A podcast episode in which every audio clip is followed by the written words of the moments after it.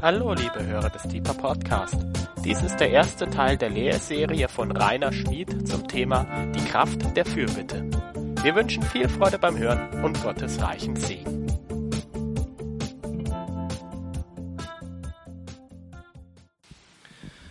So, ganz herzlich willkommen auch von meiner Seite.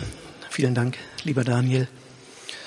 Ähm, wie fast alle von euch komme ich aus einem Arbeitstag heraus nicht aus der schönen Ruhe des Gebetshauses, wo ich mich den ganzen Tag nach Gott ausrichten konnte. Vielleicht habe ich mich äh, sogar noch von euch allen mit dem größten Dreck beschäftigt. Körperverletzungen, Räubereien, Überfälle, sexueller Missbrauch von Kindern, das ist mein Job. Und ähm, ja, deshalb bin ich besonders angewiesen auf die Gnade Gottes, dass nicht wie Daniel gesagt hat, ich meine Gedanken äh, ein bisschen mitteile, sondern die Gedanken Gottes. Ja, alles, was ihr tut, das tut zur Ehre des Herrn. So heißt es in der Bibel oder im Kolosser 3 heißt es auch. Was ihr auch tut, arbeitet von Herzen als dem Herrn und nicht den Menschen. Das soll unsere Motivation bei allem sein, egal ob wir beten, ob wir etwas tun, ob wir etwas ganz Frommes für Gott tun oder einfach unsere Arbeit tun. Lasst es uns nicht vor Augen der Menschen machen, sondern für den Herrn tun. Was will eigentlich Jesus?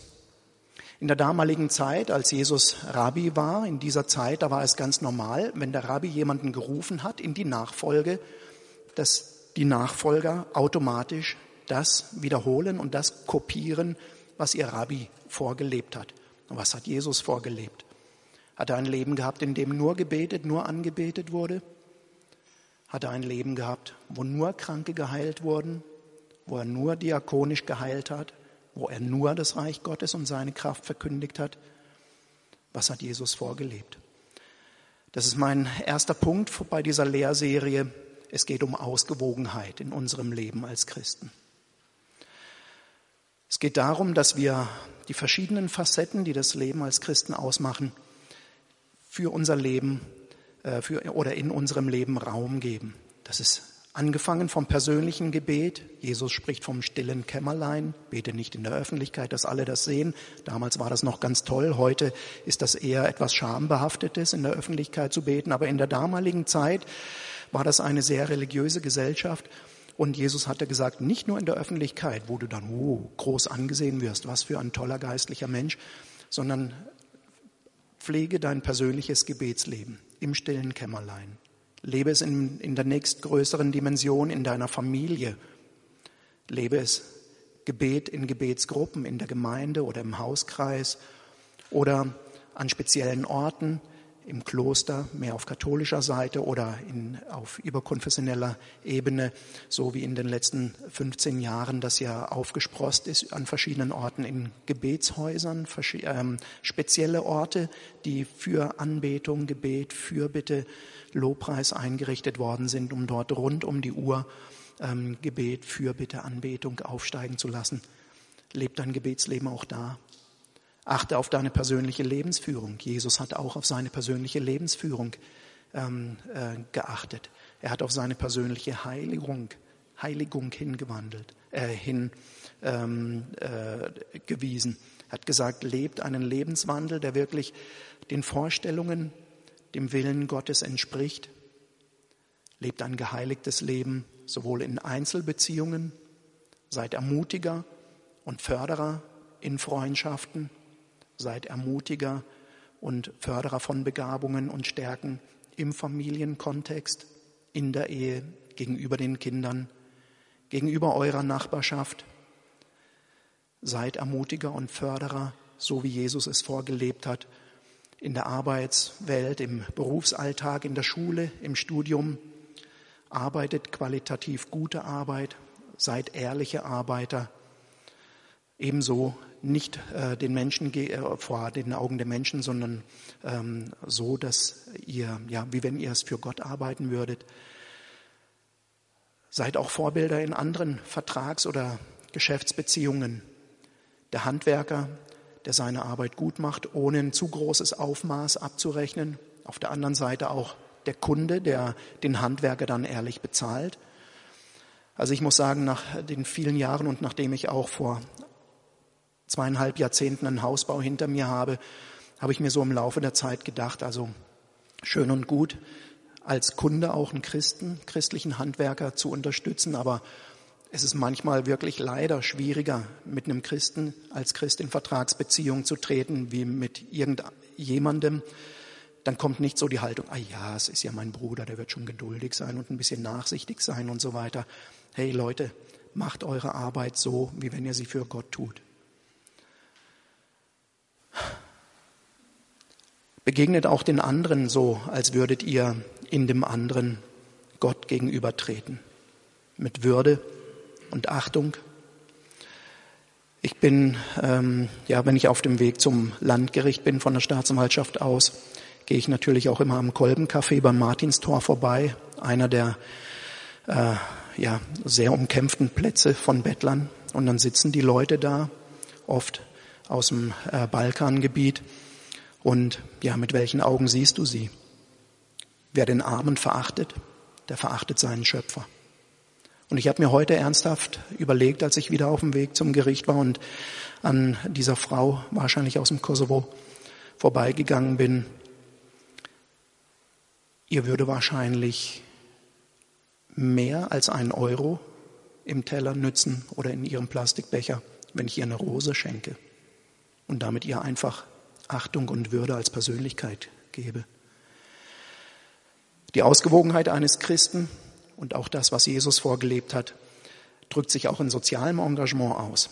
In Diakonie, Witwen, Waisen, Kranke, Alte, Schwache, Abhängige und andere Gefangene, Leute in der Politik oder selber auch in die Politik gehen und zu gestalten nach christlichen Maßstäben und die ganz nach außen gehende und ähm, ja, ganz nach außen gehende Form ist dann natürlich Evangelisation und Mission, die auch Jesus betrieben hat.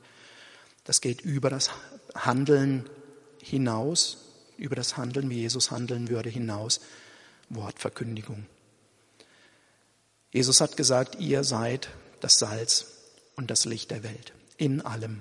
Egal, ob ihr jetzt betet oder ob ihr ganz aktiv und sozial in der Gesellschaft engagiert seid oder ob ihr in Wortverkündigung, Evangelisation oder in anderen Ländern Mission betreibt.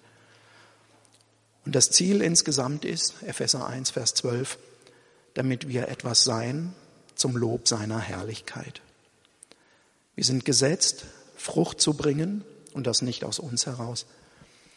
Ähm, denn wir kennen auch das andere Extrem, dieses bloße Schaffen und Tun und dann denken, man hat sich Verdienste bei Gott erworben wo dann Jesus im Weltgericht die Tür zu seinem äh, Thron, Thronsaal aufmacht und sagt, was wollt ihr eigentlich hier? Ich kenne euch ja gar nicht. Wer seid ihr denn? Nie Beziehung mit mir gepflegt. Und die Leute dann sagen, ja, aber haben wir nicht in deinem Namen. Aber Gott sagt, hm, ich kenne euch nicht. Es geht um Ausgewogenheit in der Stille, in dem Pflegen der persönlichen Beziehung mit Gott, aber auch aus der Beziehung mit Gott heraus für ihn gegenüber unserer Gesellschaft zu handeln. Ich möchte mal Katharina bitten, Lukas 10, Vers 2 und 3 anzubeamen. Es ist ja leider oft ein Phänomen, dass die besonders evangelistisch oder besonders sozial aktiven Gemeinden den Mitarbeitern aus dem Gebetshaus so ein bisschen unterschwellig oder auch offen vorwerfen, ihr tut ja nichts, ihr betet nur. Und umgekehrt, dass der leise, unterschwellige Vorwurf den anderen gegenüber von Gebetshausmitarbeitern ist, ha, ihr tut ja nur, aber wo ist eure persönliche Beziehung? Jetzt lest mal diesen Vers. Er sprach aber zu ihnen, die Ernte ist zwar groß, die Arbeiter aber sind wenige. Bittet nun den Herrn der Ernte, dass er Arbeiter aussende in seine Ernte. Geht hin, siehe, ich sende euch wie Lämmer mitten unter Wölfe. Ich bin großer, na nicht Verfechter, aber ähm, ich erlebe leider sehr oft, dass man sehr selektiv hört, sehr selektiv erlebt und als Zeuge dann vor Gericht auch sehr selektiv seine eigene subjektive Wahrnehmung als die Wahrheit darstellt. Ich behaupte jetzt, dass ein eher sozial oder vor allem missionarisch geprägter Christ aus diesem Vers herauslesen würde, Ah, da steht's doch, es sind wenige Arbeiter. Und Jesus will als Arbeiter aussenden in die Ernte. Und er sagt, geht hin und ich sende euch. Während der Beter aus demselben Vers vielleicht herausliest, bittet nun den Herrn der Ernte, dass er Arbeiter aussende in seine Ernte. Und das ist genau der Punkt, auf den ich hinweisen möchte zu Beginn meines äh, zweiteiligen Vortrags. Es geht um Ausgewogenheit in unserem Leben. Und es geht darum, wirklich die persönliche Berufung und die persönliche Begabung, die jeder Einzelne hat, und den individuellen Plan, den Gott für jedes unserer Leben hat, herauszufinden und diesem individuellen Plan zu folgen und sich nicht von der einen Seite, der mehr aktiven Seite unter Druck setzen zu lassen, du musst doch, und sich auch nicht abhalten zu lassen, etwas zu tun für Gott, indem man sagt, aber hauptsächlich Anbetung und Gebet. Es gehört alles zusammen und es muss geboren werden aus dem Gebet. Bei diesen vielen verschiedenen Lebensbereichen oder Aufgabenbereichen, die vor uns liegen, setzt Paulus eine ganz klare Prioritätenliste. Wenn wir mal 1. Timotheus 2, die Verse 1 bis 4 anschauen. Jetzt darfst du den richtigen Vers aussuchen, den richtigen Text. Ähm, ich habe mal die Übersetzung aus der guten Nachricht ähm, da ausgesucht. Ich lese schon mal vor. Das Erste und Wichtigste, wozu ich die Gemeinde aufrufe, schreibt Paulus, ist das Gebet, und zwar für alle Menschen.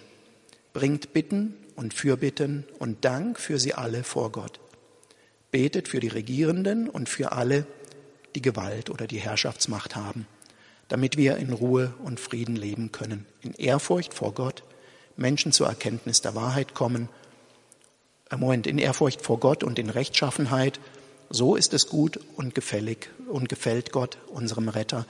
Er will, dass alle Menschen zur Erkenntnis der Wahrheit kommen und gerettet werden.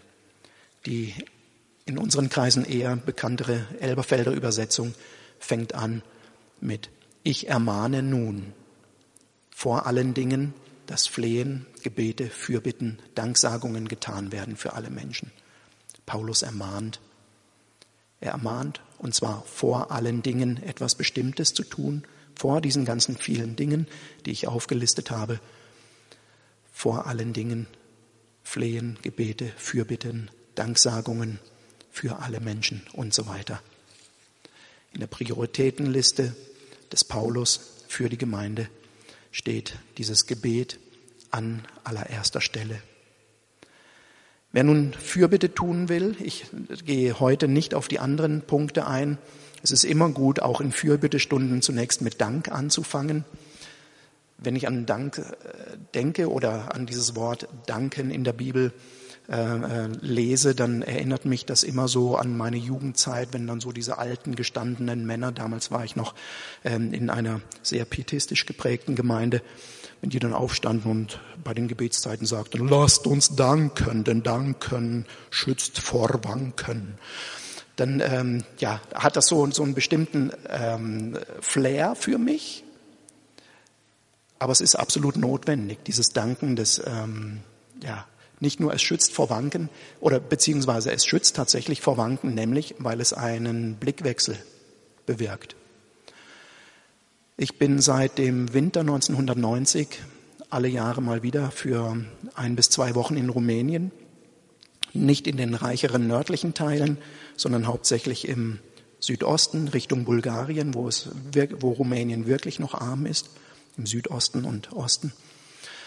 Und jedes Mal, wenn ich dann nach dieser Zeit wieder zurückkomme, bin ich sehr dankbar für unsere Nation, bin ich sehr dankbar, dass ich in Deutschland lebe. Und ich habe auch noch im Gedächtnis, dass mal ein rumänischer Bekannter äh, in den ja, Ende der 90er Jahre zu mir gesagt hat, Rainer, sei froh, dass du ein Deutscher bist. Es ist ein Segen, ein Deutscher zu sein.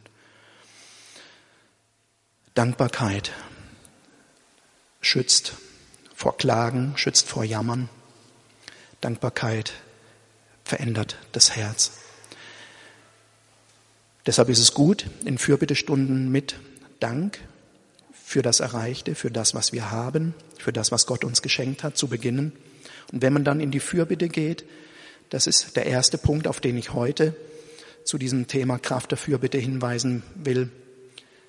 Wenn man dann in die Fürbitte geht, sollte man nicht zu klein von sich denken und nicht zu ängstlich von sich denken. Der erste Punkt soll also sein, unsere Position in Christus. Darüber habe ich in der Vergangenheit schon mal gesprochen.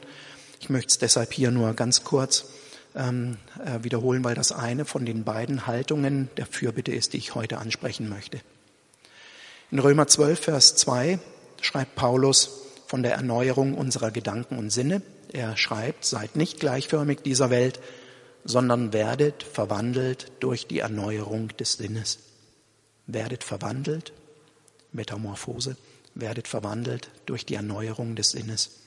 Das beinhaltet einmal diese Erneuerung des Sinnes oder der Gedanken, dass ich in der Fürbitte Punkt eins Gottes Allmacht erkennen muss, dass ich erkennen muss, bevor ich in Fürbitte gehe, was für einen Gott habe ich, der hinter mir steht und in dessen Auftrag ich jetzt Fürbitte tue.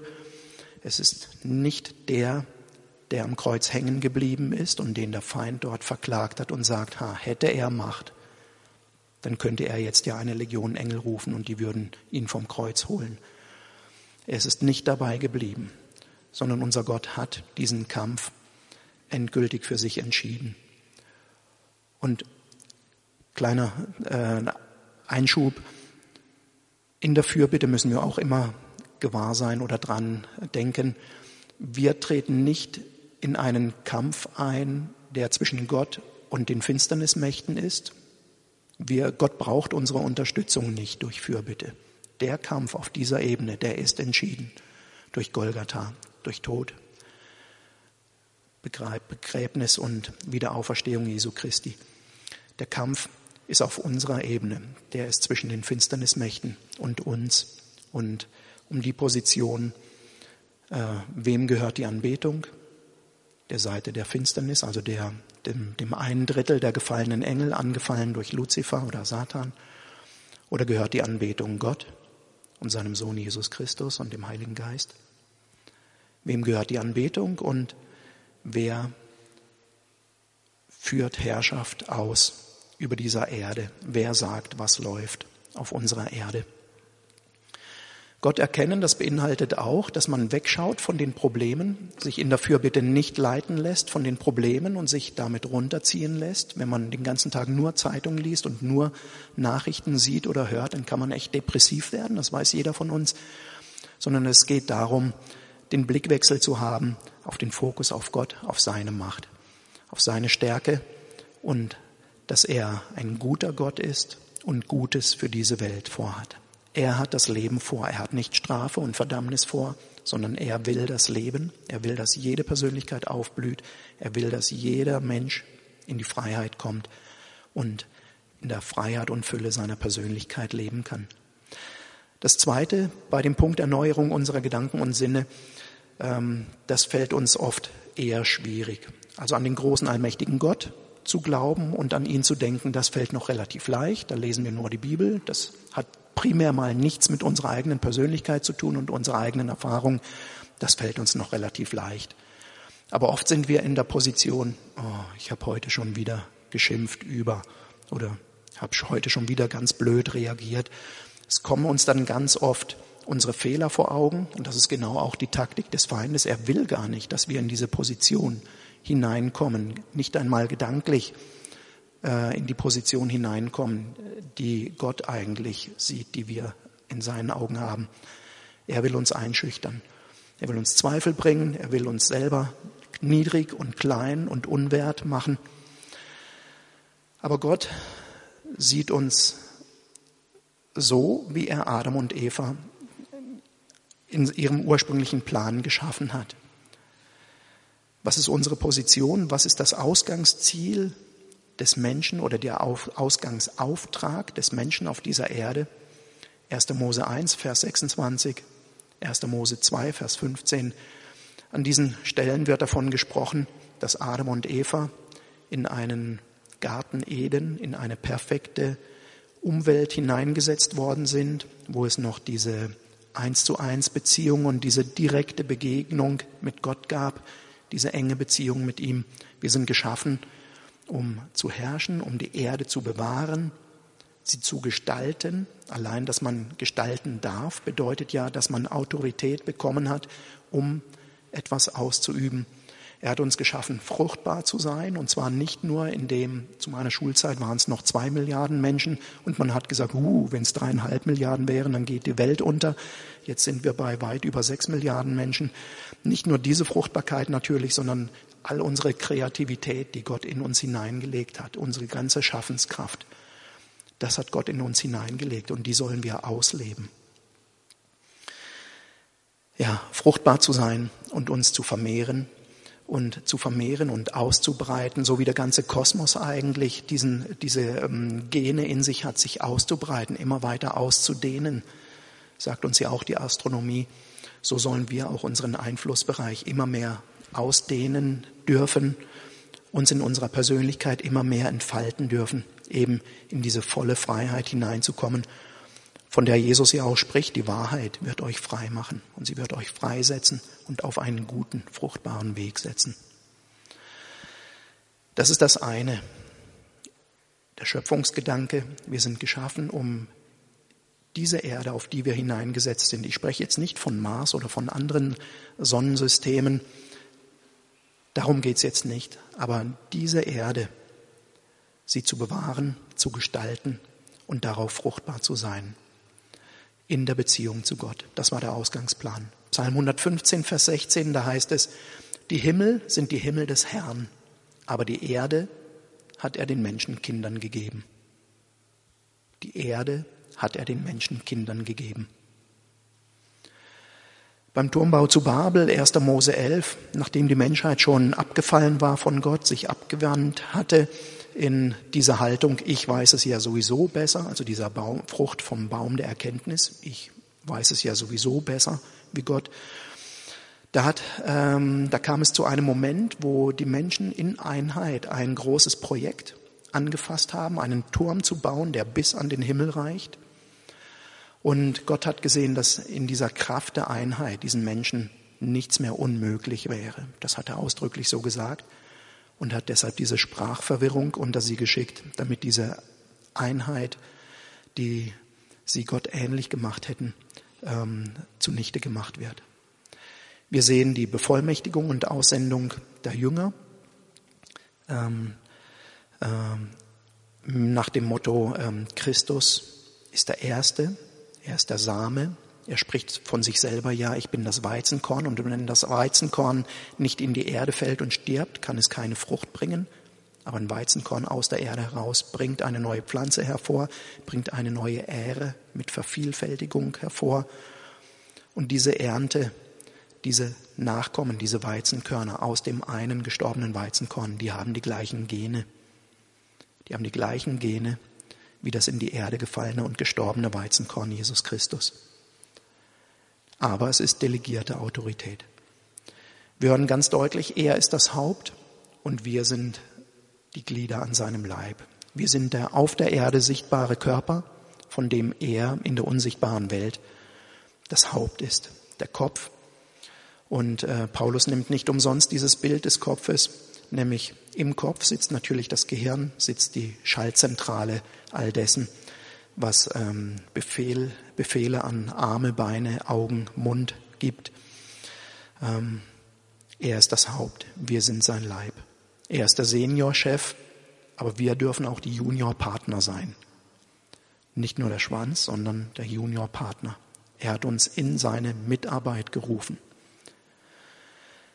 2. Korinther 5, Vers 20. So seid nun Botschafter an Christi Stadt. Ein Botschafter ist jemand, der von einem Land ausgesandt wird in eine andere Nation, um dort diese aussendende Nation zu vertreten. Ich war vor kurzem in Berlin, da gab es dann ein richtiges Botschafts- und Regierungsviertel und dann wurde uns bei der Busfahrt erklärt, da ist die Botschaft der Schweiz, hier ist die Botschaft der USA, da ist die Botschaft Russlands und so weiter. Seid, ihr seid Botschafter an Christi Stadt. Wir sind also solche Ausgesandte, die die Nation des Reiches Gottes vertreten sollen in unserer Welt. Ein Botschafter hat zu sprechen, was die Heimatregierung dem Botschafter aufträgt. Der Botschafter hat so zu handeln und auch die Heimatnation so zu repräsentieren, dass die Würde und die Ehre der eigenen entsendenden Nation äh, bewusst wird in dem Entsendestaat, in dem Staat, in dem man dann ist. Das heißt für uns, wir sind sowohl durch unser Leben wie auch durch unsere Worte auch wieder verpflichtet, durch unser Handeln, durch unsere Reden, ähm, Gott Ehre zu machen. Wir repräsentieren Gott in dieser sichtbaren Welt als sein Leib. Die Menschen sehen nicht ihn, weil er in der unsichtbaren Welt ist, aber sie sehen, wie sein Leib, wie sein Körper auf Erden agiert. Staatsmacht. Wie ist es mit Staatsgewalt? Ein Polizist wird in eine Uniform reingesteckt, der hat einen Dienstausweis und der wird beauftragt, die Staatsmacht auszuführen. Das ist abgeleitete, das ist delegierte Autorität, aber er handelt in der Macht und als Stellvertreter des Staates in der jeweiligen Situation. Ist ein Streit zu schlichten, hat er einzugreifen, hat die Parteien zu trennen und hat gegebenenfalls Anordnungen zu geben, möglicherweise Leute festzunehmen und die müssen den Anweisungen des Polizisten folgen. Nicht, weil er so toll ist oder weil er so eine super Ausbildung hat, sondern einfach, weil er die Staatsmacht vertritt. Behaltet das alles für euch als Fürbitter als Botschafter an Christi Stadt im Hinterkopf. Auch das andere Beispiel aus dem Geschäftsleben, Prokura oder Bevollmächtigung, Stellvertretung, rechtliche Stellvertretung. Da tritt im Geschäftsleben nicht der eigene Geschäftsinhaber oder die Aktiengesellschaft in Erscheinung beim Vertragsabschluss, sondern Leute, die dementsprechend beauftragt worden sind, die auch die Autorität der Firma übertragen bekommen haben und die handeln dann im Namen dieser Firma. Und die handeln dann meinetwegen, nehmen wir einen der ganz großen, Daimler-Benz. Und dann kommt Daimler-Benz zu Continental und sagt halt, wir kaufen jetzt 500.000 Reifen von dieser Marke.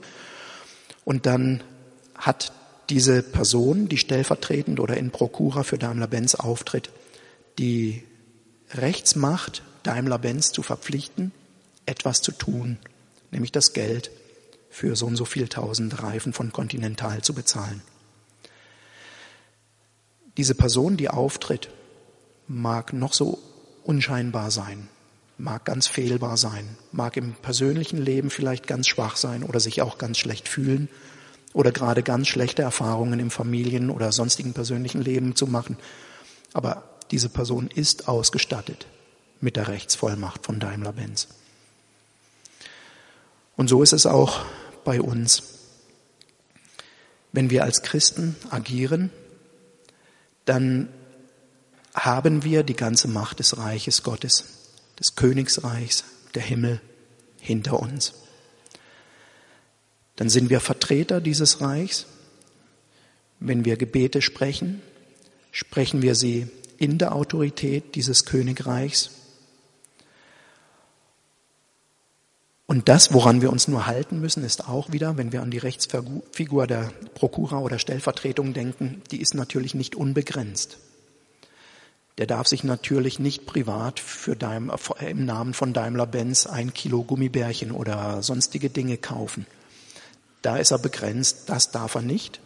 Er muss also genau wissen, wo endet der Wille desjenigen, der mich beauftragt und bevollmächtigt hat, und über das darf nicht hinausgehen. Das heißt, wir dürfen das Bewusstsein haben, wir haben eine Position in Christus, in der wir bevollmächtigt sind, wirklich für den König stellvertretend als Botschafter zu sprechen und zu handeln. Aber wir müssen uns auch fragen, was ist denn der Wille desjenigen, der uns ausgesendet hat? Was ist meine Machtbefugnis, mein Autoritätsbereich? Was ist mein Mandat? Was ist mein Auftrag? Und innerhalb dieses Auftrags habe ich diese Sicherheit, dass Gott der Allmächtige sich hinter uns stellt oder hinter mich stellt in dem Fall. Ähm, äh, und ja, der meinen Gebeten dann auch diese entsprechende Autorität verleiht. Oft sagen wir dann ganz einfach, hm, ja, ohne Gott können wir nichts tun. Also wir müssen gucken, dass wir irgendwie mit Gott sind oder wir haben die Erfahrung gemacht, schon hundertmal gebetet, nichts ist passiert oh ja, ohne Gott können wir nichts tun. Auch da kann man sagen, das ist ja dieses ähm, Symbol oder, oder diese, dieses Gleichnis vom Weinstock und der Rebe, äh, dass man dann oft dazu nimmt, ohne Gott können wir nichts tun. Gott sei Dank, wir sind nicht ohne ihn, wir sind nicht ohne Jesus. Und es gilt in seiner in, in, in unserer Schwachheit ist seine starke Stärke mächtig. Und je schwächer wir sind, desto stärker kann er durch uns wirken. Je mehr unsere eigene Persönlichkeit bei diesen ganzen Dingen und unser eigener Wille und Vorstellungen und Wünsche zurücktreten und ihm Platz machen, umso mächtiger kann er wirken beim Thema Fürbitte, eben durch die Fürbitte. Ich bin in ihm, ich bin in Christus, sagt Paulus. Christus ist in mir. Mit ihm ist alles möglich. Ich habe eine alte, ähm, alte Evangelistin im Ohr, die ich auch als Jugendlicher häufig erlebt hatte. Schon damals war sie weit über 80 Jahre alt. Bertha Iselmann war ihr Name. Die hatte immer so tolle Sprüche und einer davon war, Jesus und ich, wir zwei, sind immer die stärkste Partei. Mit ihm im Rücken kann nichts geschehen. Aber wie gesagt, alles in Unterordnung unter Gottes Stärke, unter seinem Willen, nicht eigenmächtig.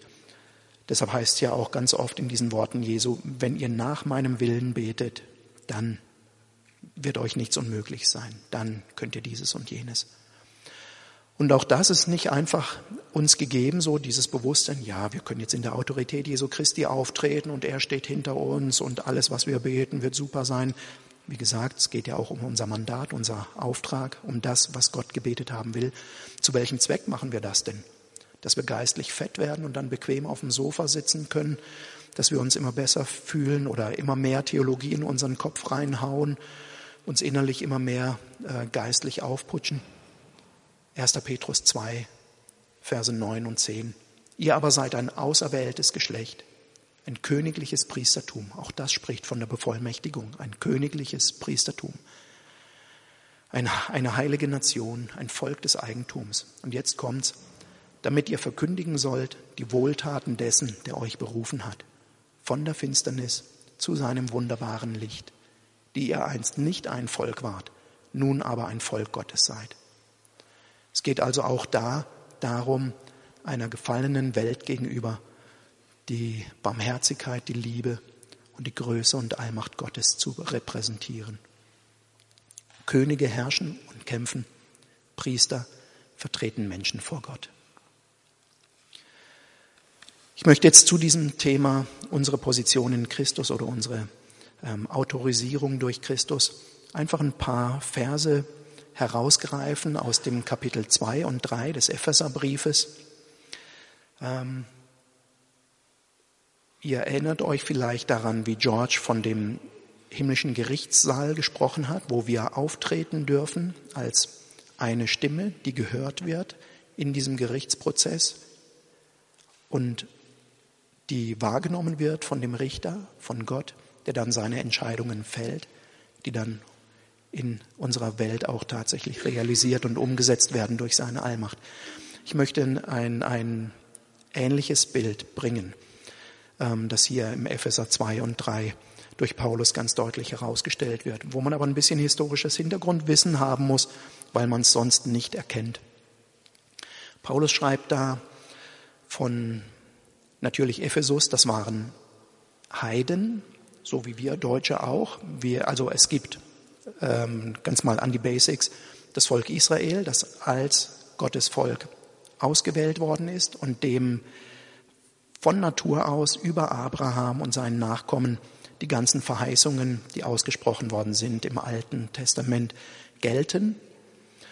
Und es gibt alle anderen Völker, zu denen auch wir zählen, zu denen auch die Epheser als Stadt gezählt haben, die eben nicht von Geburt aus Juden waren, die aber durch Christus dann hinzu mit reingenommen worden sind in diese Verheißungen. Zu diesen schreibt Paulus, zu jener Zeit wart ihr ohne Christus ausgeschlossen vom Bürgerrecht Israels und Fremdlinge hinsichtlich der Bündnisse der Verheißung. Das war Vers 12 von Kapitel 2. Ich springe weiter zu Vers 18. Denn durch ihn, durch Christus, haben wir beide, also sowohl die Gläubigen aus den Juden wie auch die Gläubigen aus den heidnischen Nationen, durch ihn haben wir beide durch den einen Geist Zugang zum Vater, zu dem allmächtigen Gott im Himmel.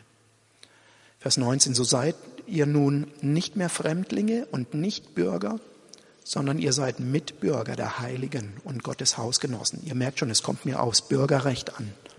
Wir sind Mitbürger und Gottes Hausgenossen.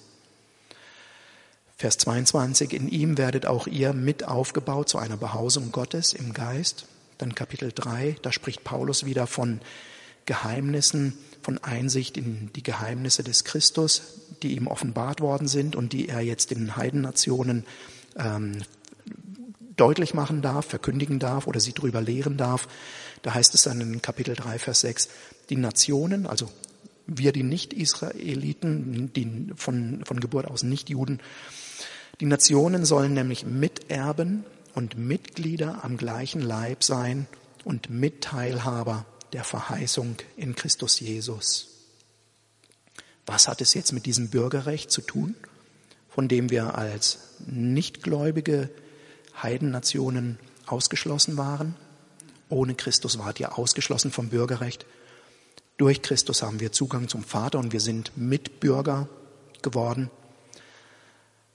Da steckt Paulus im Jahr 40 in der Antike ähm, noch ganz frisch dahinter die Ekklesia.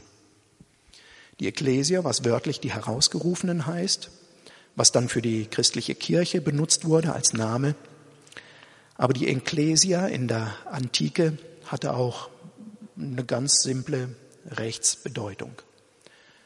Insbesondere bei den griechischen Städten ab dem vierten und fünften Jahrhundert, ihr könnt euch vielleicht noch erinnern oder auch nicht, an Perikles und so, diese ganze Demokratisierung der griechischen Städte, der Polis. Ähm, wer hat da entschieden? Der König war es nicht mehr, das Volk war es. Und da gab es eine Versammlung und es gab einen, ein Wahlrecht, nicht für alle Einwohner, sondern für die männlichen sogenannten Vollbürger, also die halt in Athen äh, gelebt haben über ganz lange Zeit oder am besten dort geboren waren, die mindestens 18 Jahre alt waren und zwei Jahre Wehrdienst geleistet haben. Die wurden, und daher kommt diese wörtliche Übersetzung, die Herausgerufenen, immer wieder, wenn so eine Volksversammlung der Ekklesia anstand, durch einen Herold herausgerufen. So, alle, die über 18 Jahre sind und zwei Jahre Wehrdienst geleistet haben, alle stimmberechtigten Männer, jetzt auf geht's zum, zur Agora, zum Versammlungsplatz der Ekklesia. Deshalb die Herausgerufenen, die sind durch einen Herold herausgerufen worden. In Athen gab es im vierten Jahrhundert vor Christus etwa 40 derartige Versammlungen pro Amtsjahr. Das kam also recht häufig vor. Und diese Volksversammlung, diese Ekklesia, die ein Bürgerrecht hatten, die Vollbürger, die durften dann über das Geschick der ganzen Polis entscheiden, über diese vielen tausend Menschen, die damals schon in den griechischen Städten gelebt haben. Die durften darüber entscheiden, wird Krieg geführt, mit wem äh, treiben wir Handel, damals in Griechenland, wo gründen wir jetzt die neue Kolonie, wo schicken wir wieder ein paar Schiffe hin, wo eine neue Polis gegründet wird, Süditalien, sonst irgendwo. 40 Versammlungen pro Amtsjahr. Das war also nicht nur einmal tritt der Bundestag pro Jahr zusammen, einmal tritt die äh, Ecclesia zusammen in der Agora, wo, Klammer auf, auch Paulus seine große Predigt in Athen gehalten hat über den unbekannten Gott oder über den namenlosen Gott.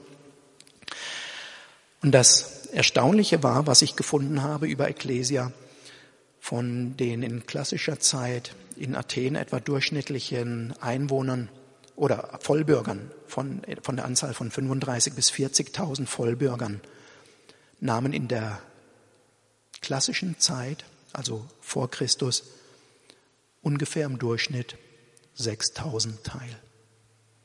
Also auch da nur ein ganz geringer Bruchteil, der das Wahlrecht, das Vollbürgerwahlrecht wahrnimmt auch bei unseren Wahlen ist es ja so, aber zum Glück mit einem sehr viel größeren Prozentsatz.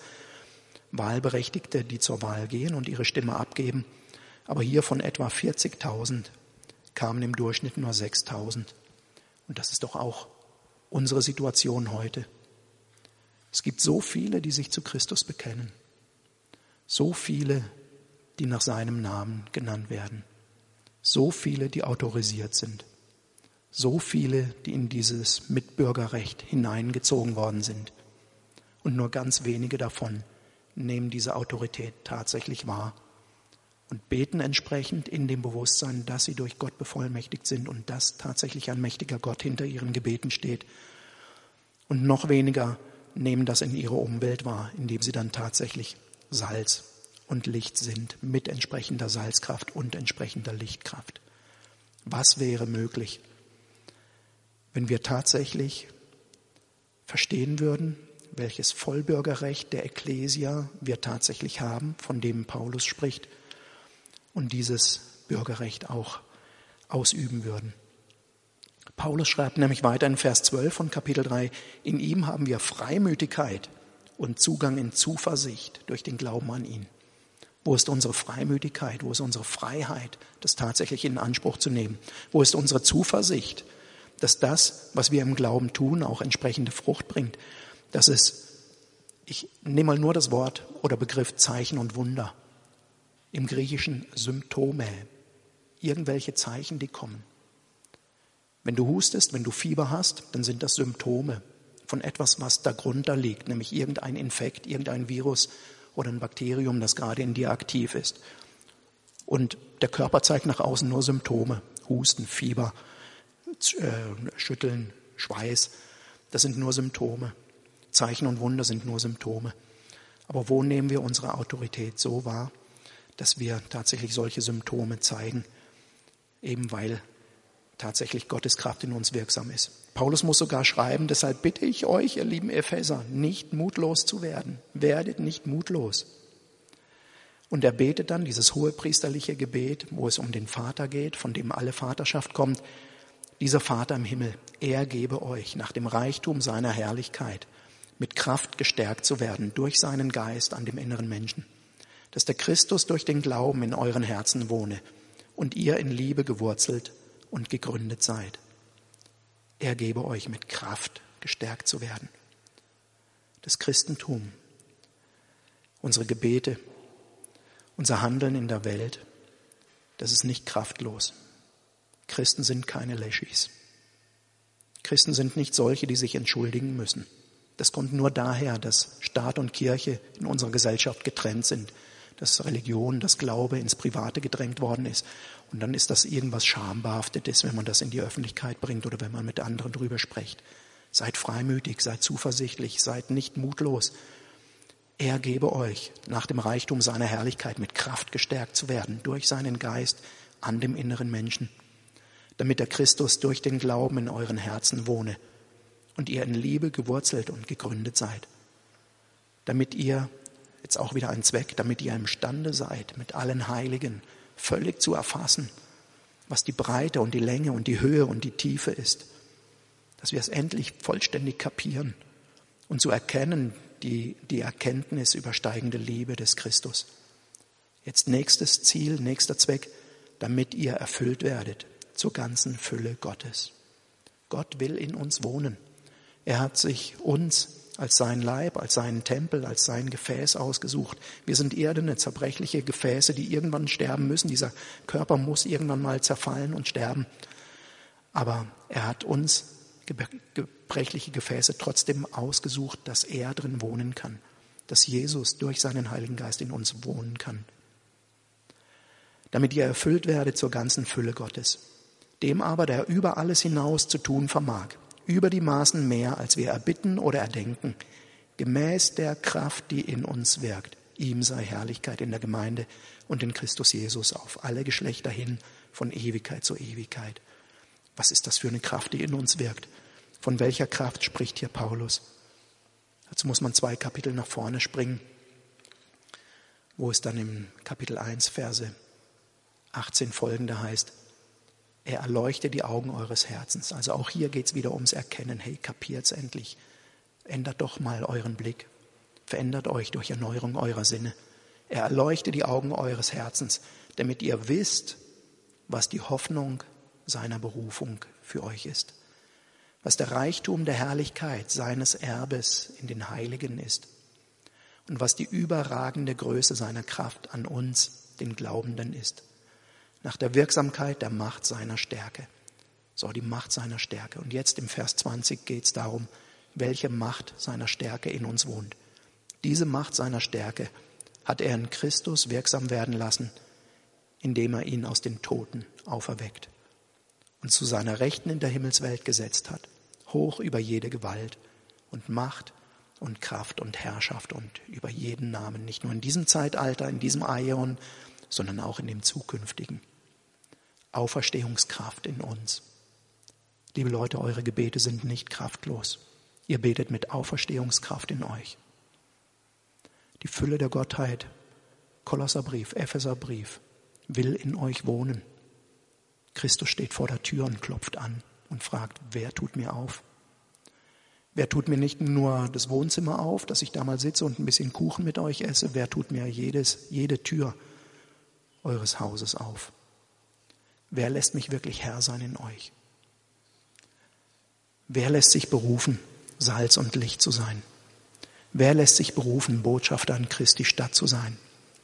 Egal ob im persönlichen Gebet, im Gebet in der Gruppe, egal ob im Gespräch mit irgendjemandem, der gerade hoffnungslos ist.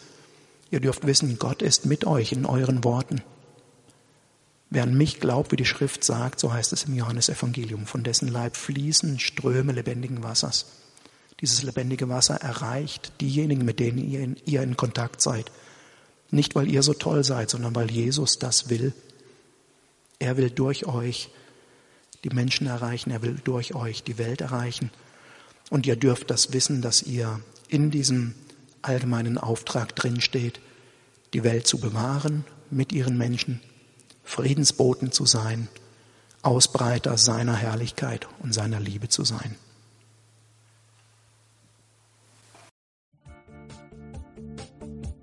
Liebe Hörer, wenn Sie noch weitere Abende aus unserer Deeper-Serie mit und nacherleben möchten, so besuchen Sie uns einfach auf unserer Webseite www.gebetshaus-freiburg.de. Dort erfahren Sie auch, wo Sie uns finden können und wie Sie unsere Arbeit unterstützen können. Wir hoffen, Sie hatten viel Freude beim Hören und wünschen Ihnen Gottes reichen Segen.